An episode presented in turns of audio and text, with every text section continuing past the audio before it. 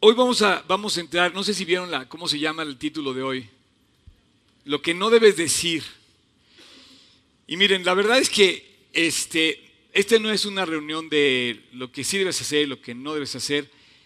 En el fondo quiero estudiar con ustedes algo que yo creo que de repente nos pasa y pienso que, que, que a veces tomamos el lugar que no nos corresponde. Por ejemplo, ayer hubo una confusión. En la aplicación mandamos por error. Eh, eh, en la aplicación que tenemos mandamos por error el aviso que la reunión empezaba a las seis y media. Y en el Facebook anunciamos que oficialmente empezaba a las siete. Entonces hubo gente que se, que se confundió de horario, llegó mucho tiempo antes. Y, este, y entonces hubo así como un poco de conflicto, ¿no?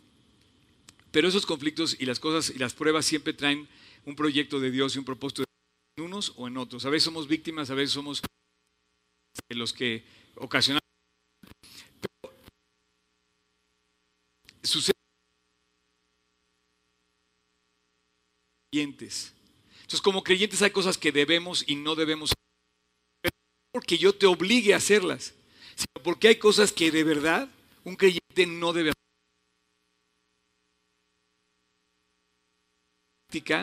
No sé si está pasando algo con mi micrófono, no sé si le acabó la pila o algo.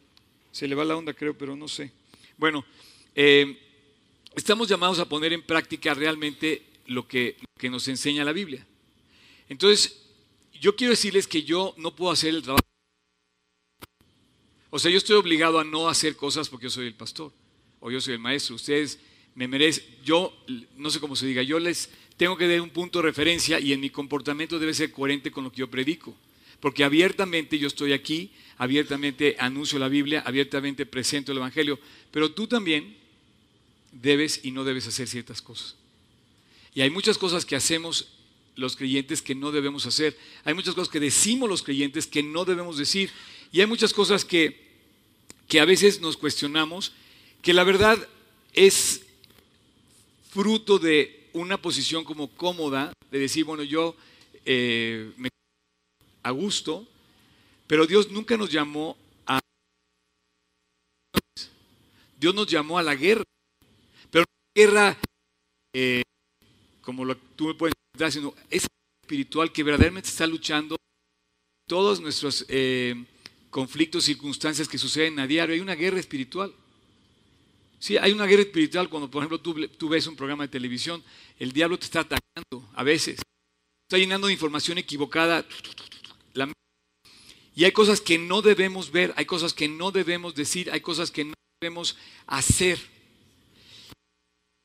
Me faltó ponerle ahí algo que no quise ponerle a propósito, pero la frase continúa diciendo, hay cosas que no le debes decir a tu pastor.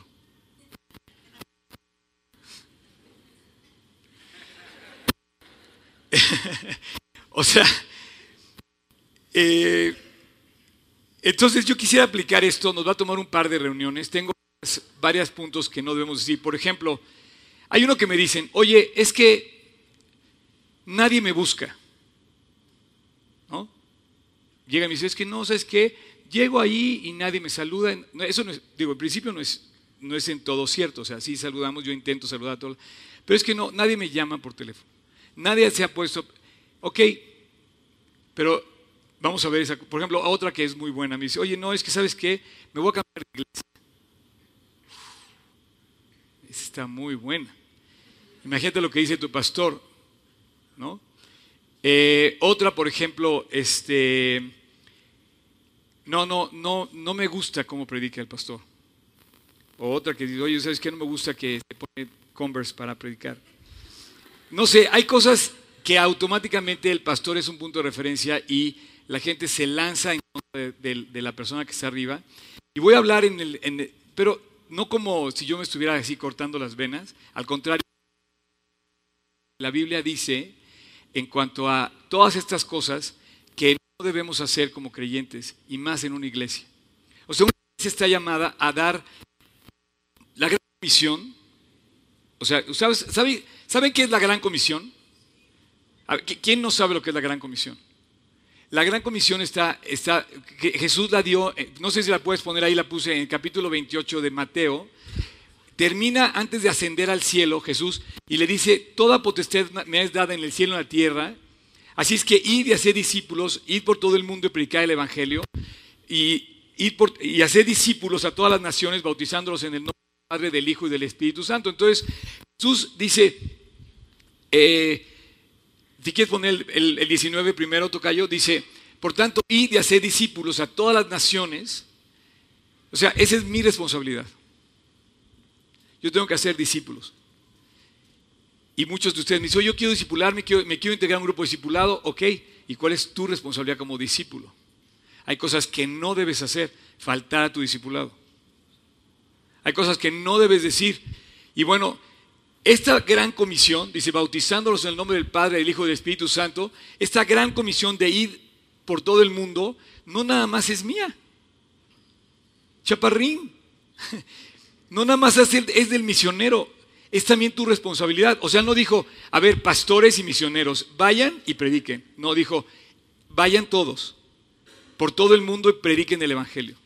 Entonces, hay cosas que no debemos decir, como, eh, como está indicado en la Biblia, y yo creo que podemos entender algo que, eh, por ejemplo, eh, últimamente hubo una persona que me dijo, oye, me voy a cambiar de iglesia. Y yo le dije, ¿sabes qué? No estoy de acuerdo. O sea, o sea, yo no estoy de acuerdo, pero eres libre. O sea, yo no, es totalmente libre. Pero es una cosa que, puede pasar. Y me dice, no, es que la información que recibo no es suficiente. ¿Ok? Entonces yo soy el que está cuestionado, ¿no? O, y ¿dónde está la otra parte, no? Entonces, por ejemplo, esto yo siempre me lo pregunto y yo quisiera pensar que con quién quiero quedar bien. O sea, si yo, si yo estoy... Eh, eh, ¿Alguien aquí usa ahorita por primera vez? Bienvenidos, ¿eh? Bienvenidos. Miren, no se asusten, no estoy... Vamos a estudiar la Biblia y me van a entender. No, no estoy aquí, pero, es una realidad. Es que como creyentes como creyentes es muy fácil decir que somos creyentes. Inclusive tú puedes decir que crees en Dios nada más porque no crees en Buda. Es muy sencillo decir que crees en Dios, pero hay cosas que no debemos hacer para confirmar que creemos en Dios. Entonces, el paquete, haz de cuenta que me lo echan a mí. O sea, tú eres el responsable, tú tienes que predicar, tú tienes que portarte bien, tú no debes decir ciertas cosas. Y entonces, ¿ustedes qué onda? no, no fuimos llamados a cambiar de iglesia, fuimos llamados a ser la iglesia. Y esa iglesia la tenemos que vivir todos. Y yo a veces me pregunto, a eso iba a decirles ahora, ¿qué dirá Jesús de mi predicación? ¿Qué dirá Cristo de, mi tiempo que paso todos los días? Y yo digo, bueno, se agradará de mi vida, se agradará de lo que digo, se agradará de lo que hago. Él tendrá agrado de mi persona. Y, eso es lo que a mí realmente me debe, eh, mover. Hay veces que no voy a quedar bien con algunas personas, porque a veces así es, pero yo no quiero quedar bien con algunas personas, yo quiero quedar bien con Jesús. Y, siempre me pregunto, eh, ¿qué, pasa con los que me escuchan? ¿Qué, ¿Qué opinarán de mi predicación? Pero no estoy buscando una calificación. O sea, yo no quiero que ustedes digan, oye, Oscar es un buenazo. No, yo creo que hay muchísimos mejores que yo. Y estoy aquí por gracia y por la gracia de Dios. Eh, yo más bien estoy pensando en lo que, para calificar mi predicación, en lo que pasa en tu vida. Porque no somos llamados a poner los ojos en el pastor, estamos llamados a ver cuánto va de eso a, tocar las vidas de las personas. Entonces yo veo las vidas y bueno, Finalmente, sus vidas no nada más las veo yo, las ven ustedes también y las ven la gente que vive con ustedes y las juzgan también las personas con las que ustedes conviven. Y hay cosas que no debemos decir, hay cosas que no debemos hacer. Y eh, hace como unos 10 días que, me inspiré para este tema, estaba yo estudiando eh, la Biblia, estaba yo leyendo mi Biblia, procuro leerla todos los días y me encontré con este versículo, Tocayo, no sé si lo quieras poner, Judas 24. Este versículo de Judas dice, fíjate bien, dice, y aquel me vi completa, lo, lo, repetí muchísimas veces, capítulo 24, mi plan de lectura me lo permite, leerlo muchas veces. Aquel, o sea, aquel es Cristo, que es poderoso para guardaros sin caída. ¿Sabes que yo lo que menos quiero es caerme ahora? A estas alturas del partido sería terrible, terrible que yo cayera en tentación y tengo tentaciones y tú tienes tentaciones, todos tenemos tentaciones tenemos pruebas y podemos caer en las pruebas, podemos caer en las tentaciones. Y dice, pero hay alguien más poderoso. Te digo, un creyente que vive para Cristo recibe la gracia de Dios para que no caiga. Entonces sí hay victoria, sí hay historias increíbles de éxito espiritual. Y dice, y presentaros sin mancha delante de su gloria eh, con gran alegría. No, wow, yo dije, Dios, no hay nada que anhele más en mi vida que yo llegue al final de mi vida con alegría y que llegue de ti viéndote cara a cara, Señor, te anhelaba, eras mi gran mi anhelo, mi gran deseo, y que yo llegue aquel día sin mancha. Entonces, eh, yo creo que la palabra de Dios siempre nos expresa lo que, lo que, yo creo que están todas las respuestas a nuestras vidas en la palabra, todas. Existen todas las respuestas de la Biblia en la palabra. Y cuando dice, para presentaros sin caída, yo creo que ese es mi gran, mi gran reto. Eh, mi interés más grande es que cada uno de ustedes crezca en la fe. No es que me califiquen bien o que me califiquen más, sino que crezcan y que el conocimiento de Dios se pueda aplicar en amar más a Dios y en amar más a los demás. Eso es, en la vida práctica la realidad de la vida de, Cristo. Amar a Dios y amar a los demás. Que de hecho a final de cuentas son los dos mandamientos principales que dijo, si lo haces, cumples toda la ley.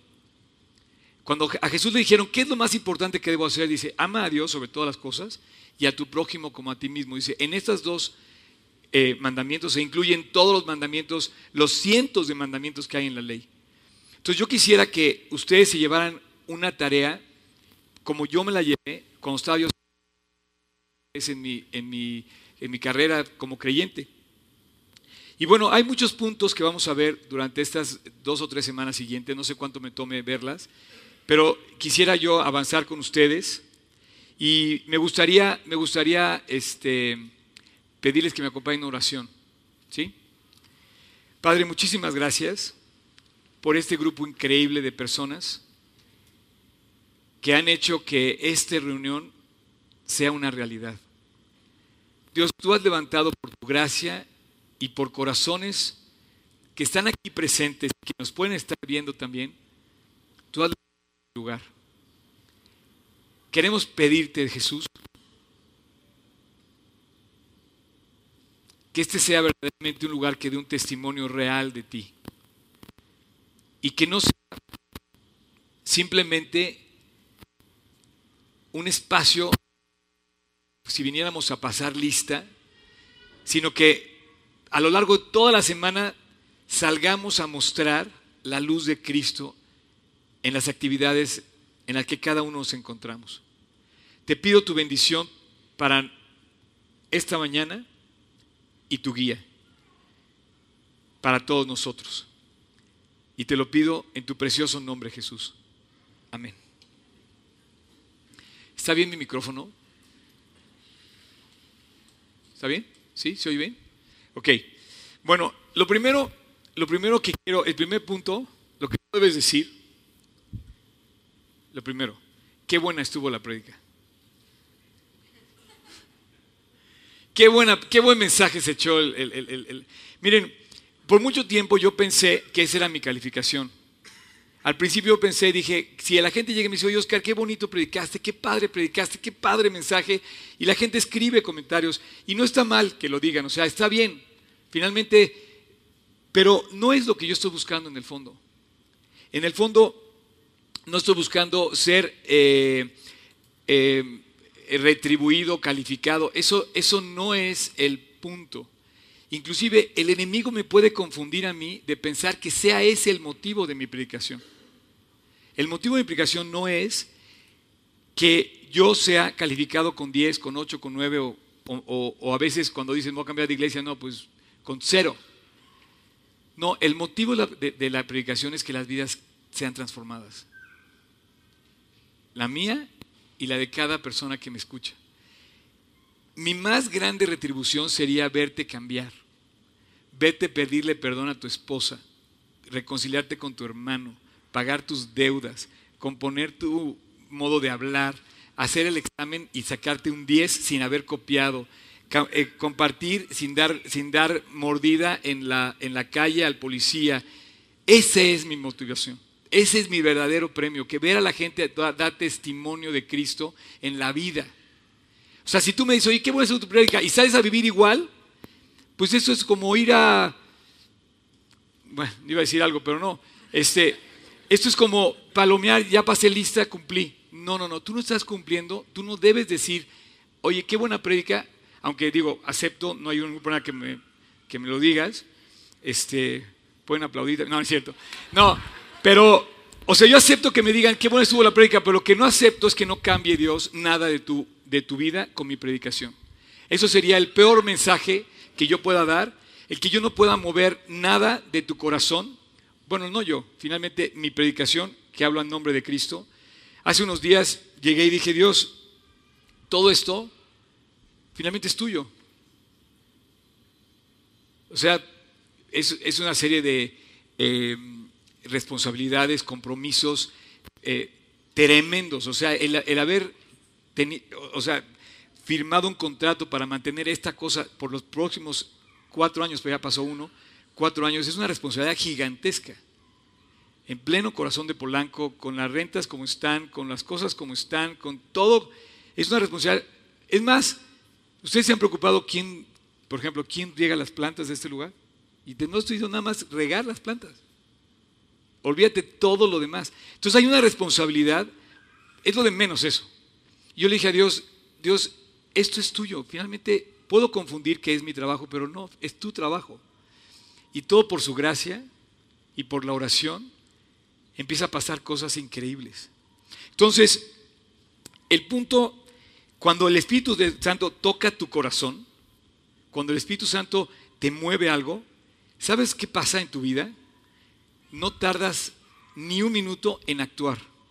O sea, no pospones tus decisiones. Yo he visto aquí que hay, hay personas que, por ejemplo, eh, no, o sea, ahora sí que el que se quiera poner el saco, pero te, digo, no paga sus deudas. Y, ah, no, pues, no, espérame, tenemos un compromiso con la gente, sin necesidad de firmar nada, tenemos que pagar lo que debemos. Y ese es un compromiso. Y cuando el Espíritu Santo te mueve, automáticamente saqueo fue a pagar cuadruplicado lo que debía. El Espíritu Santo movió el corazón de saqueo y salió a pagar y decía, ¿sabes qué? Toma, te debía tanto, te lo pago cuadruplicado. Porque el Espíritu Santo estaba ardiendo en su corazón. No hay nada más increíble que un hombre o mujer que vive al 100% para Cristo. Y entonces un creyente ve como algo vital obedecer la palabra. Es vital obedecerla. No es padre decir, ok, ya, le voy a decir a Oscar que estuvo muy padre y voy a seguir viendo igual. No, por ejemplo, oye, por ejemplo, hay cosas que no debemos decir, oye, ¿sabes qué? Estuvo muy buena la serie de Netflix.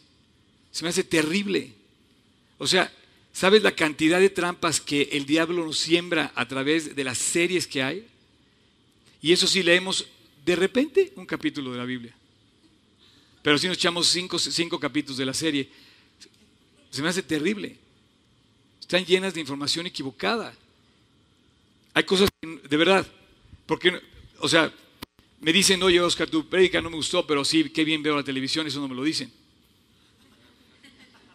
Un creyente no pospone, ¿sabes lo que haces? Un creyente apaga la televisión la paga, no la pospone, movido por el Espíritu Santo, no nada más paga sus deudas, no, de verdad apaga la televisión o apaga el internet y mueve su corazón hacia las cosas de Dios y de repente empiezas a llenar tu vida de las cosas de Dios y empiezas a ver que en este mundo tan feo pasan cosas increíbles aquellas personas que obedecen a Dios.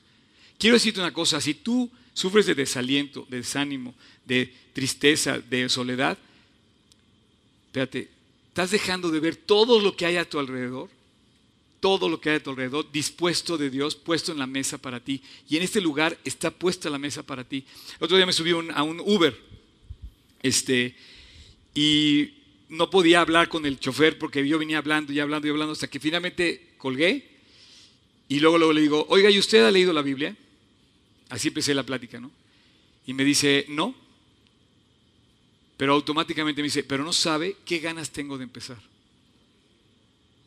Ahora yo te pregunto, ¿a cuántos choferes, taxistas, caminantes, compañeros de trabajo, de la escuela, les preguntas? Hay cosas que no debemos decir. Oye, ¿cómo estuvo la última capítulo de la serie? Mejor pregúntale, oye, ¿ya leíste tu Biblia? Ponte a leerla. El punto de los mensajes no es que gente termine hablando de mí. El punto del mensaje es que la gente termine hablando de Cristo. ¿A poco no? O sea, yo les quiero invitar. Imagínate, ahorita hay unas, yo creo que unas 125, 150 personas aquí, no sé. Pero imagínate que saliéramos y nos convirtiéramos en 150 mensajeros. Esa sería la mejor prédica que yo daría. No hablar de mí, hablar de Cristo. Eh, me invitaron el otro día a hablar a un hospital y fui en la mañana la verdad, si yo te invito a hablar a un hospital, no, o es que yo no puedo, yo no sé hablar en un hospital, me da miedo, ¿qué, voy a decirle a las personas? No quiero ver a una persona enferma, me dan, nos da miedo ir a los hospitales. Pero aquí hay muchos valientes que van a hospitales, que van a, casas de, de hogar y que hablan con personas que están sufriendo grandes pruebas en los hospitales. Y, dije, sí, voy a ir. A una persona que no conocía, acababa de despertar de ocho días de coma. Hay cosas que no debemos decir, no, no voy a hablar de Cristo. Hay cosas que sí debemos hacer los creyentes, ir y hablar de aquel que cambió nuestras vidas. Y, pudimos compartir con este hombre y este, esto pasó el viernes en la mañana y además eh, pudimos orar. Y bueno, nuestra única esperanza cuando estamos en, problemas de salud es poner los ojos en Cristo, realmente.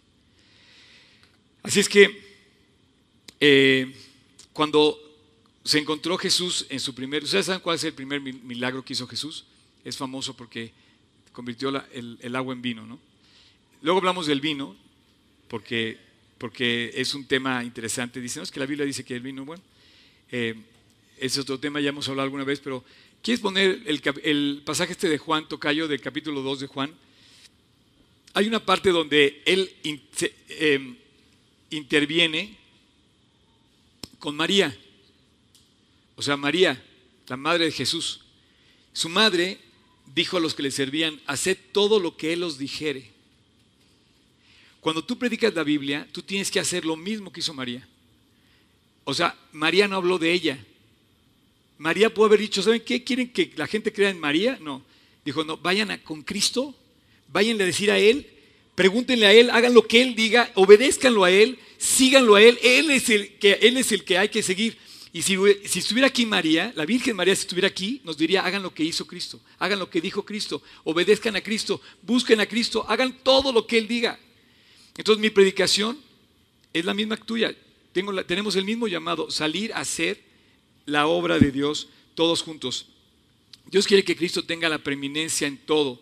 Dice Colosenses, y Él es la cabeza del cuerpo que es la iglesia. El que es el principio, el primogénito de entre los muertos, para que en todo tenga la preeminencia, para que en todo tenga el primer lugar. Ayer estuve en una boda, digo, pasan de veras testimonios y testimonios. Esta semana estuve en Veracruz, si ustedes me siguen en mis redes, ya vieron que estuve en Veracruz. Si yo les cuento todo lo que hice, increíble, increíble, de verdad, una oportunidad preciosa de hacer, preparar lo del campamento. Estamos preparando el campamento de este año. Los que quieran ir, va a ser del 20 al 25, ya anunciaremos esto después. Y este, 20-25 de julio. Pero ayer estuve en una boda y bueno, de verdad, esas bodas que, que te, que te que invitan a Cristo y que lucen a Dios en primer lugar, lo más hermoso de todo fue ver a Dios trabajando. Dice, dice la novia, habló la novia, ¿no? Entonces imagínate ver a la novia parada así en su boda y decir, soy un milagro. Mis dos hermanas están aquí, son otro milagro. De cómo me llevo con ellas, pero soy un milagro porque soy el fruto de que mis papás se volvieron a reconciliar. Si Cristo no hubiera cambiado la vida de mis papás, yo no estaría aquí y mis hermanas no estarían aquí. No hubiéramos nacido. Yo nací en un hogar, dice, donde Dios ya me estaba esperando antes que naciera. Cuando mis papás se reconciliaron, y entonces ella está viviendo lo que pasa en un hogar de, creyentes que, transforman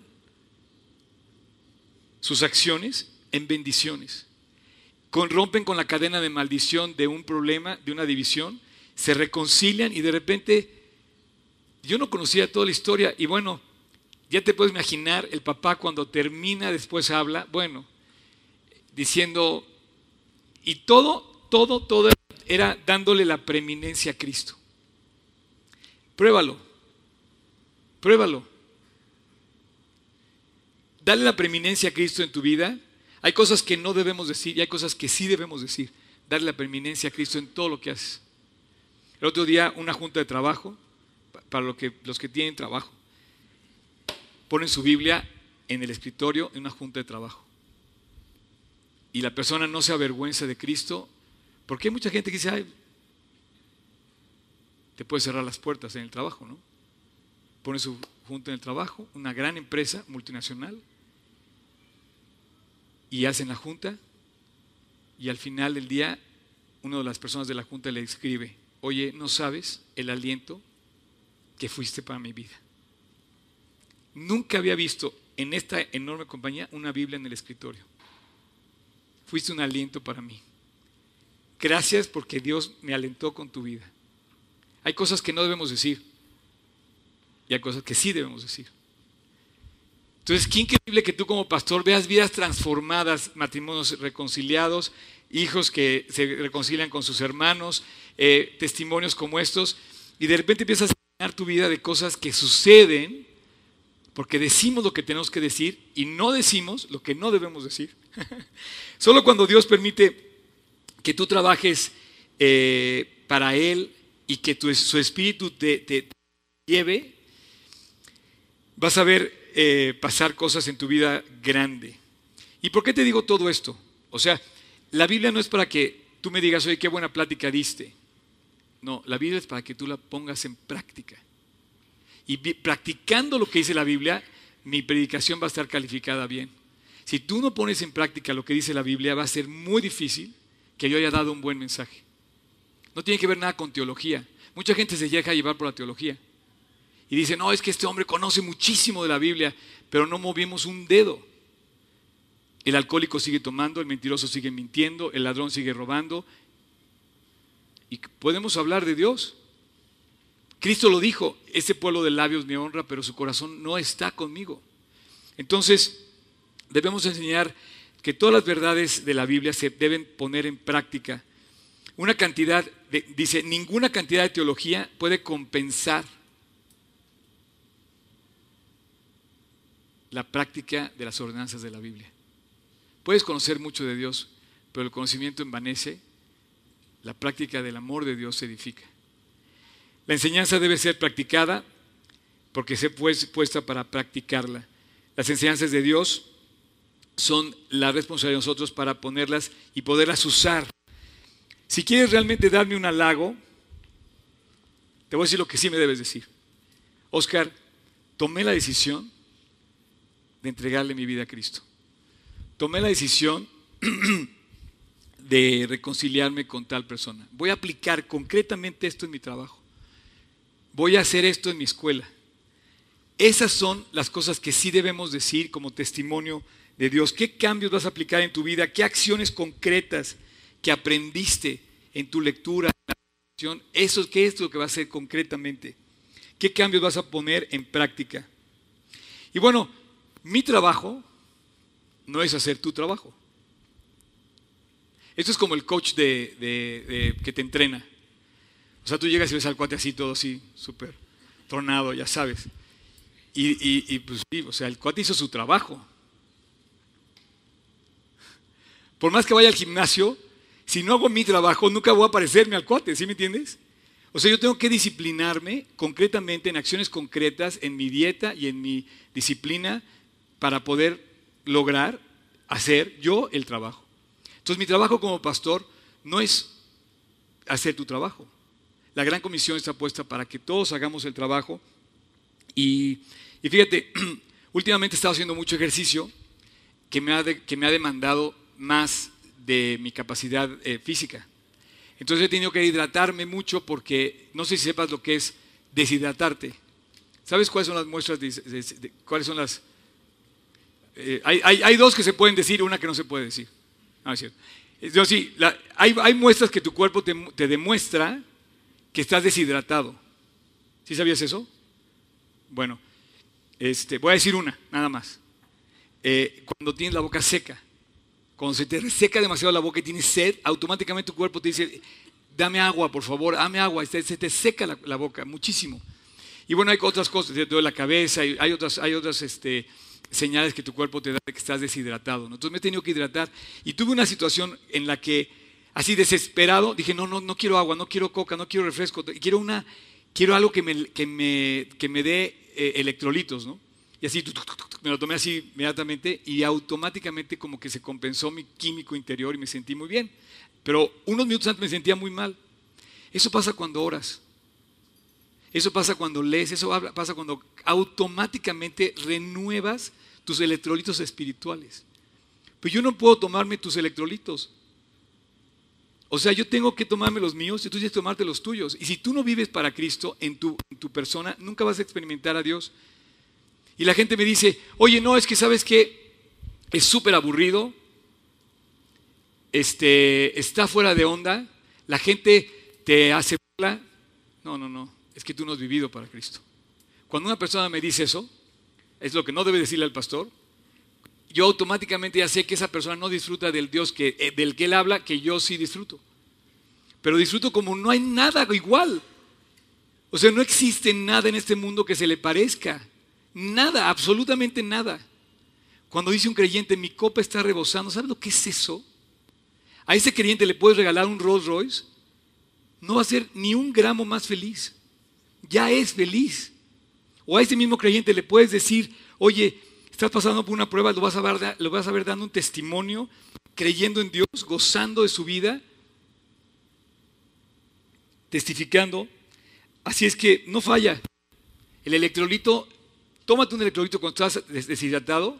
Es más, te lo, va, te lo va a recetar el médico. No falla. ¿Y sabes qué es lo que me he dado cuenta? El mandamiento ha sido el mismo desde que el hombre pisa la tierra. Ve con Dios, haz todo lo que Él te diga. Ora. Mucha gente dice, ay, sí, como no ora y no pasa nada. No, si tú oras, no hay ninguna cosa en la Biblia que no haya pasado sin haber, sin haber orado. Y bueno, te voy a decir, realmente eh, las cosas no pasan porque no llegamos al trono de Dios. El electrolito espiritual es, es llegar al trono. ¿Cuál es el trono de Dios? ¿Dónde está el trono de Dios? Bueno, en el momento que tú te arrodillas, te quiebras, te pones en sus manos, dependes de Dios como tu única solución, de repente dependes de Él al 100%, llegas al trono, al trono de la gracia para hallar el oportuno socorro. Y entonces de repente descubres que Dios trabaja, que Dios responde, que Dios es increíble. Y eso te da el electrolito así, te devuelve la vida dices, Dios me escuchaste, Dios estás conmigo, gracias. Entonces hoy es hablar a un creyente diciendo lo que debe decir. Y los hombres realmente están hartos de las ideas humanas. Hay miles de libros de autoayuda y la Biblia sigue estando ahí lista. Y necesitan de verdad de nuestra, de nuestra dependencia de ese trono de la gracia de Dios para depender de Él. Eh, hay un evento en el libro de Hechos. Puedes poner ahí, Tocayo, el Hechos 12, Hechos 12, sí, 20 al 24. Dice que se presentó una escena rarísima porque sale el rey Herodes y, dice así, me dice, y Herodes estaba enojado, ¿no? O sea, contra los de Tiro y de Sidón y ellos vieron de- eh, y ellos vinieron de acuerdo ante pero ellos vinieron de acuerdo ante él y sobornaron a Blasto, que era camarero mayor del rey. Pedían paz, su territorio era abastecido por el, por el del rey. Y dice, y un día señalado, Herodes vestido de ropas reales, se sentó en el tribunal y les arengó. Y el pueblo clamaba, voz de Dios y no de hombre. De verdad, el, pueblo grita. Y al momento un ángel llegó, hirió a Herodes, por cuanto no le dio la gloria a Dios, y expiró comido por gusanos. Es un evento rarísimo, pero es que de verdad la vida sin Dios no lleva a ningún lado. Eh, o por ejemplo, cuando, cuando Ruth conoce a vos y, una, nueva, una nueva creyente, o sea, una recién, digamos, una eh, mujer como Ruth, que de repente llega y obedece eh, los, eh, las ordenanzas que su suegra le daba de Dios, empieza a obedecer y empieza a dar fruto. Esta, esta mujer empieza a recibir los primeros frutos de su vida creyente y empieza a ser alentada por Cristo y dice, bendita, bendita seas tú de Jehová, hija mía, que has hecho mejor tu postrer bondad que la primera. Qué hermosas palabras. Dios trabajando y dando fruto, dice, has hecho mejor tu postrera bondad que la primera. Un discípulo debe salir a vivir para Cristo. Yo quiero que ustedes, o sea, eh, prueben a Cristo, disfruten de Él. Y si no, pues no podemos, podemos decirnos discípulos, podemos decirnos seguidores de Cristo, pero damos un, damos un eh, testimonio eh, que no va de acuerdo con eso. Entonces yo les quiero decir una cosa, si, si tu predicación no va acompañada de un testimonio, la gente no va a creer en lo que tú le digas.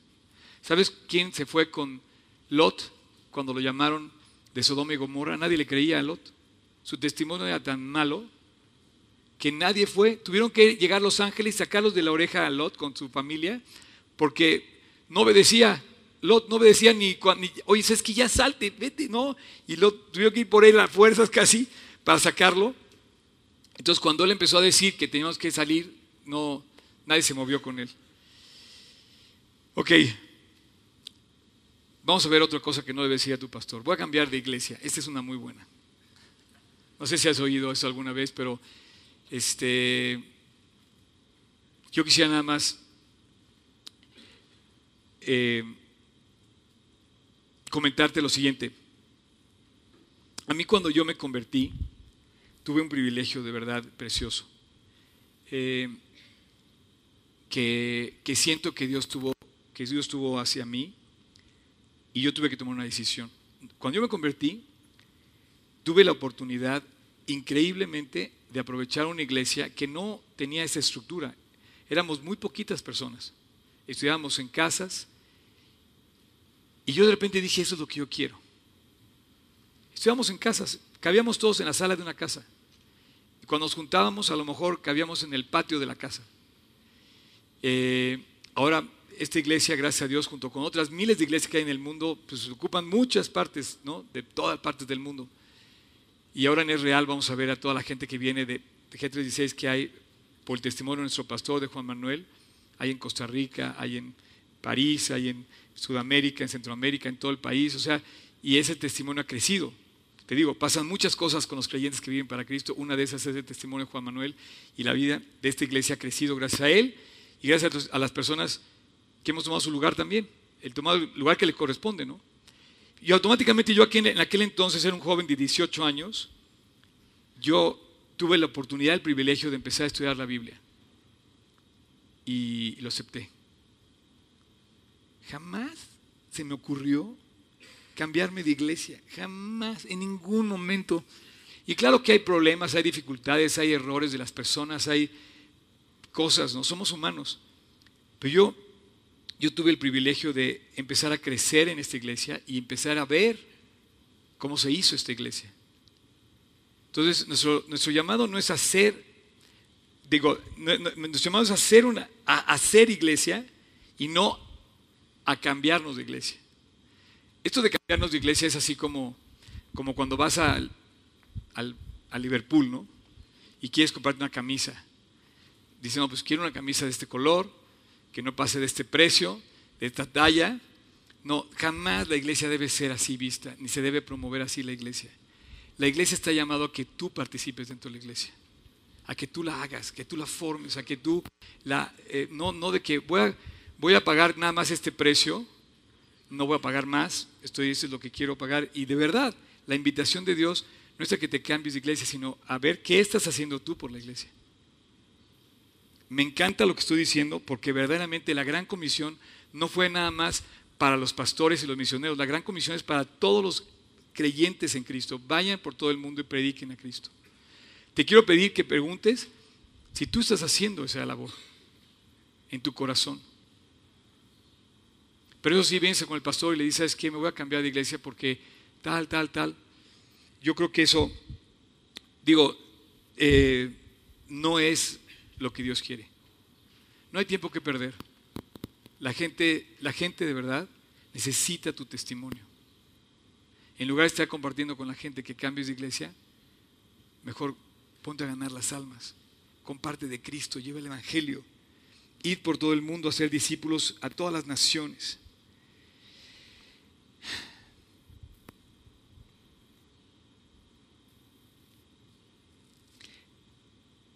Yo eh, leo la Biblia y me encuentro con un, con un eh, precio que hay que pagar, que los creyentes pagan. En, en, algunos casos, los creyentes tuvieron que pagar un precio de una gran persecución y morir a causa del, del nombre de Cristo. ¿no? En otros casos, como decía Orlando en la oración al principio, gracias Dios porque podemos predicar la Biblia con libertad en este país. Hay países donde, donde esta reunión sería verdaderamente, no solamente prohibida, sino hasta de muerte. Hay atentados hoy en partes del mundo donde la gente predica a Jesús y están arriesgando su vida, literalmente. Yo te pregunto, ¿qué te hace pensar a ti que te va a salir más barato? ¿Que porque estamos en México? No. Y entonces muy cómodamente pensamos, decimos, ¿sabes qué? Voy a cambiar de iglesia me voy a ir a otro lugar donde me quede más cómodo vivir. No, jamás, jamás la Biblia habla de comodidad. La Biblia habla de un precio que hay que pagar. Un precio. Dice, porque todo aquel que quiera salvar su vida la va a perder. Y el que la pierda por causa de mí, la va a hallar. No, no, no, no. Ayer estaba yo en la boda, unas 300 personas felices. Y yo volteaba a ver así a toda la gente, decía, cero alcohol. Y yo vi a toda la gente feliz. Yo decía, qué ambiente tan increíble. La gente platicando, disfrutando, eh, sonriendo, tomando fotos. Cero pleitos, cero rollos, cero aliento alcohólico. Y dices, esto es vida. Pero bueno, eh,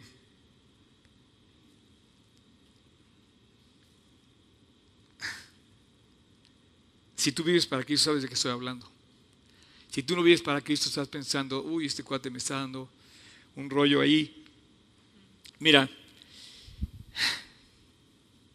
eh, hay una parte de ti que te corresponde servir,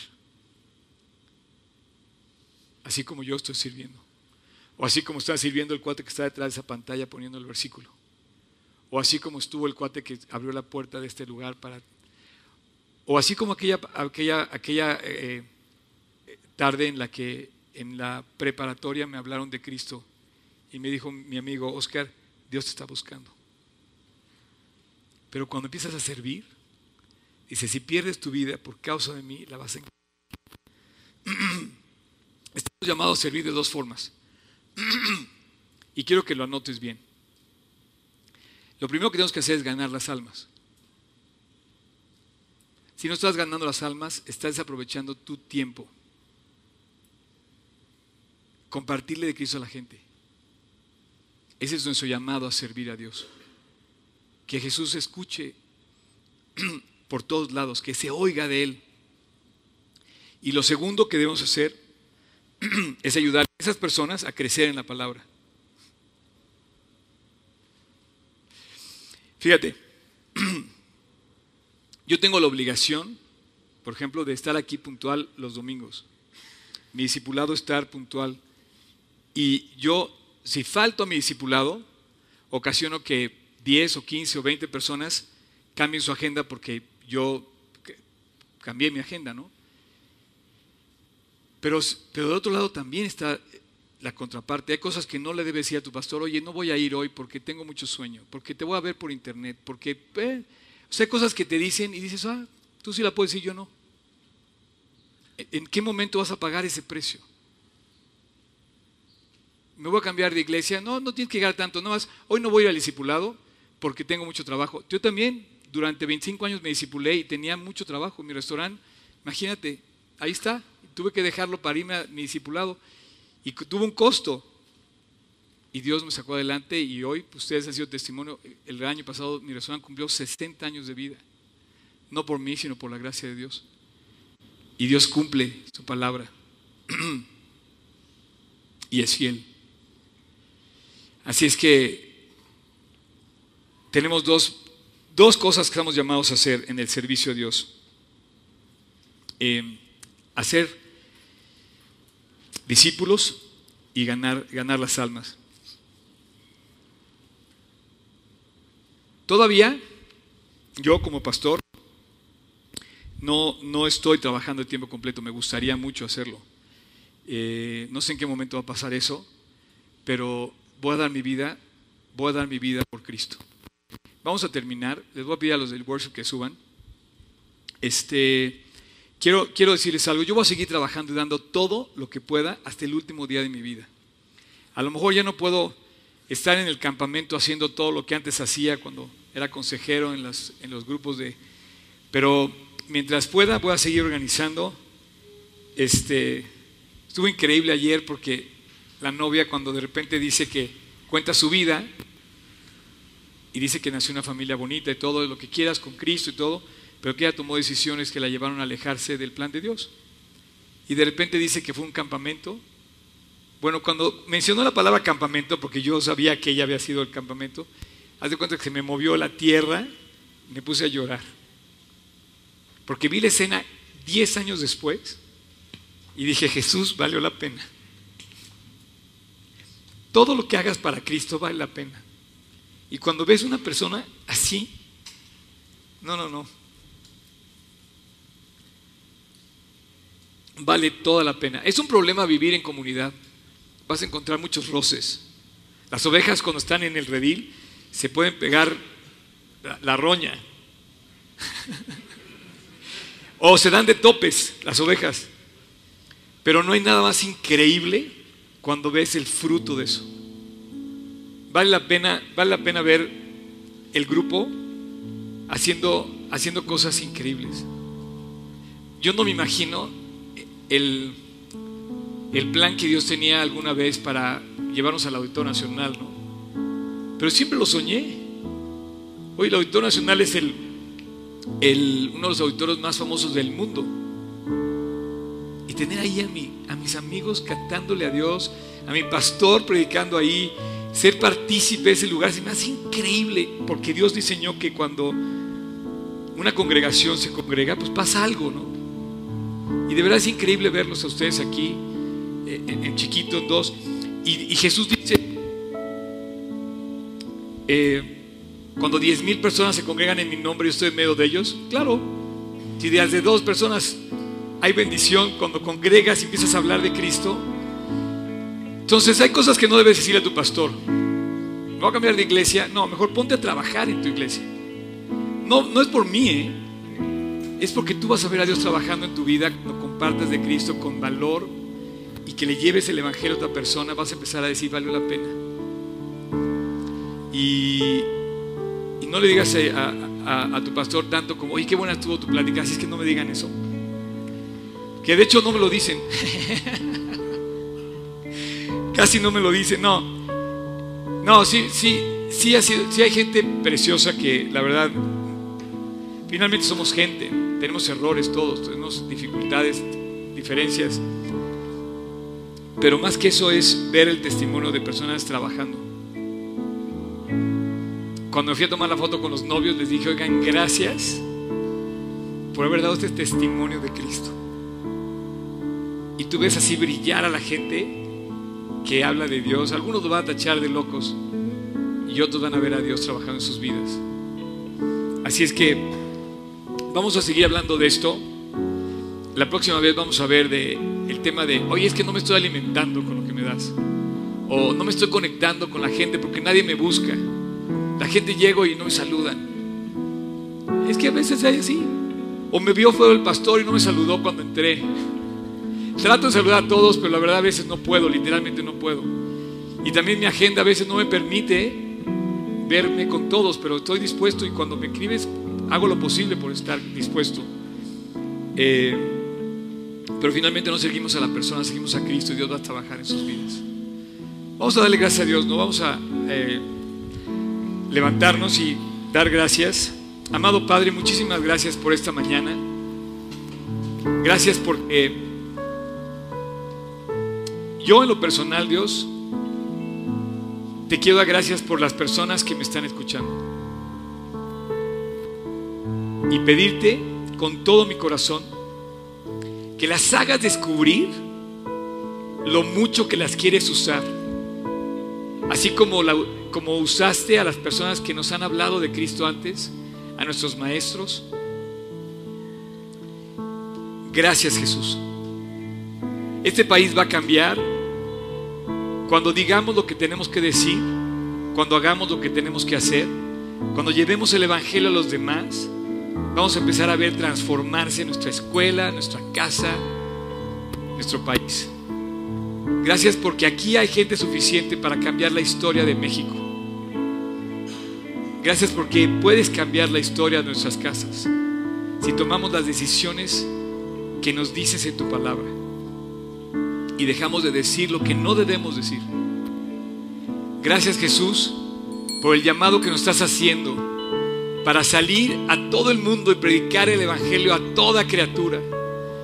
Gracias por que haber hecho la invitación para todos, para que nadie se quede sin el banquete que tú preparaste. Jesús, eres hermoso. Gracias, gracias, gracias. En tu precioso nombre te lo pedimos. Amén.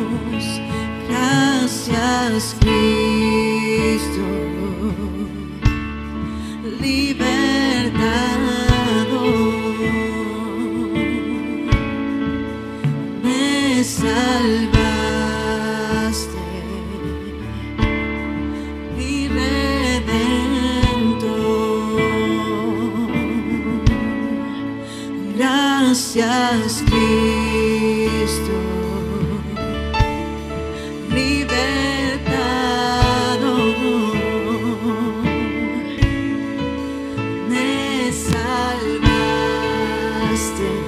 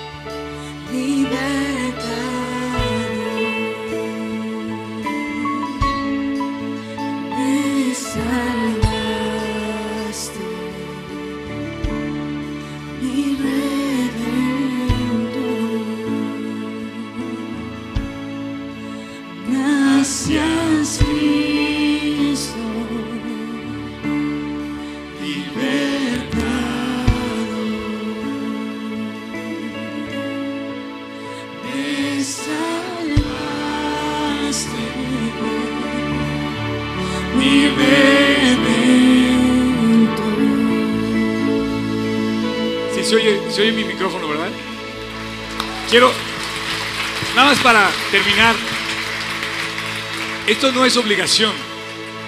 Esto no es obligación. De ninguna manera es obligatorio servir a Cristo. Dice, venid a mí todos que sirviendo. Es una invitación. Tú la puedes tomar o la puedes rechazar. Y te, te- te voy a decir dos cosas. La invitación a servir a Cristo la puedes tomar. Si te fijaste la foto que escogió Job para esta ilustración, ¿tú la tomaste esa foto, no tocayo? Job. Esa foto dice algo. Mientras todo el mundo abajo hay muchos conflictos, hay estrellas que brillan en el firmamento. Tú puedes tomar la decisión de decir a Dios, Dios, yo quiero ir, heme aquí, yo voy a servirte, voy a seguir el camino de Cristo, voy a compartir el Evangelio, voy a invitar a otros a conocerte. O puedes, des- puedes rechazarlo y decir, no lo voy a hacer. No te preocupes. Siempre va a haber alguien más valiente que tú que lo va a hacer. Hubo alguien a lo mejor que se le ocurrió hacer alguna cosa como esta en Polanco, alguna vez. Y dije, Dios, yo no quiero ser de esos que dejan a otro lo que estás llamando a hacer a mí. Si alguien rechaza servir a Cristo, va a haber a quien. Así, así ha funcionado el Evangelio por dos mil años. Ha habido gente que digo, Dios, envíame a mí, Isaías, Jeremías, Moisés, Nemías. Hay Óscares, hay Juan Manueles, hay Emilios, Corina, que dijeron, yo, yo quiero ir, yo quiero hacer esta labor. Y dice que el camino de esas personas es como las estrellas en el firmamento. Y todas esas estrellas, imagínate un mundo, un México lleno de esas luminares en el mundo que compartan el Evangelio. Ahí donde estás, en tu escuela, en, tu, en el camión, en el coche, en el tráfico, y que digas, Dios, tenemos que luchar por, y tenemos que compartirlo. Así es que, como la luz de la aurora, como el firmamento, como lo que vemos en el cielo, así son aquellas personas que deciden servir a Cristo. Y si no, Dios lo va a seguir haciendo como ha hecho todo su trabajo hasta ahorita. Él es el dueño de esto y lo va a seguir siendo. Así es que vamos a salir y vamos a decirle a Dios con esta, con esta propuesta, decirle Dios, enséñame mi plan, ¿qué tienes para mí? Y tampoco te- no te preocupes, si tú tomas la decisión de hacerlo, ¿sabes qué te va a dar? Él te va a dar el equipaje para que te lleves. Se llama gracia. Y cuando alguien decide obedecer y dice, yo voy a ir a predicar el Evangelio, Él te va a llenar, llenar de gracia para que lo hagas. Y te va a empezar a usar. Así es que prepárense a creer y prepárense a ver un mundo transformarse por estrellas que ustedes van a formar y brillar en donde quiera que estén y van a ver un mundo cambiar. Y ese es Cristo, ¿ok?